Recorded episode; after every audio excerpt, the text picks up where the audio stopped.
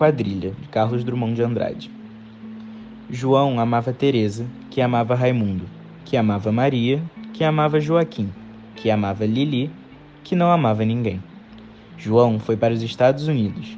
Teresa foi para o convento. Raimundo morreu de desastre. Maria ficou para a tia. Joaquim suicidou-se e Lili casou com J. Pinto Fernandes, que não tinha entrado na história.